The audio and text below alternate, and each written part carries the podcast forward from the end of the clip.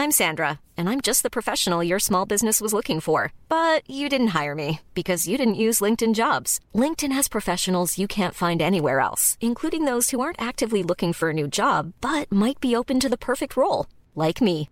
In a given month, over 70% of LinkedIn users don't visit other leading job sites. So if you're not looking on LinkedIn, you'll miss out on great candidates like Sandra. Start hiring professionals like a professional. Post your free job on linkedin.com/spoken today.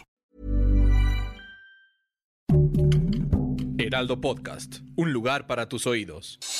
Noticias del Heraldo de México. El presidente Andrés Manuel López Obrador aseguró que está muy contento con el desempeño del secretario de Salud Jorge Alcocer, por lo que se debe de ver como un simple rumor su eventual salida del gabinete. La secretaria de Seguridad y Protección Ciudadana, Rosa Isela Rodríguez, informó que continúan a la baja los delitos del Foro Federal y Común.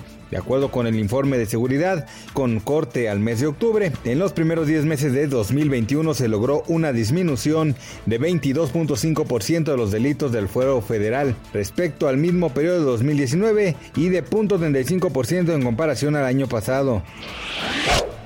El presidente de Venezuela, Nicolás Maduro, dijo ayer, día de las elecciones estatales y municipales, que no retornará a México a una mesa de diálogo con la oposición hasta que se resuelva el secuestro de un empresario aliado que fue extraditado a Estados Unidos. El gobierno de Maduro se retiró el mes pasado de las conversaciones que se desarrollaban desde agosto en nuestro país, bajo la facilitación de Noruega, debido a una extradición de Alex Sapp, un empresario de origen colombiano acusado de lavado de dinero por fiscales en Miami.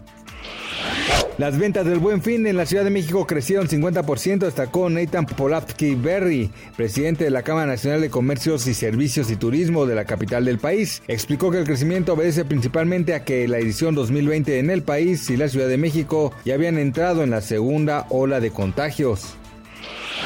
Gracias por escucharnos, les informó José Alberto García. Noticias del Heraldo de México.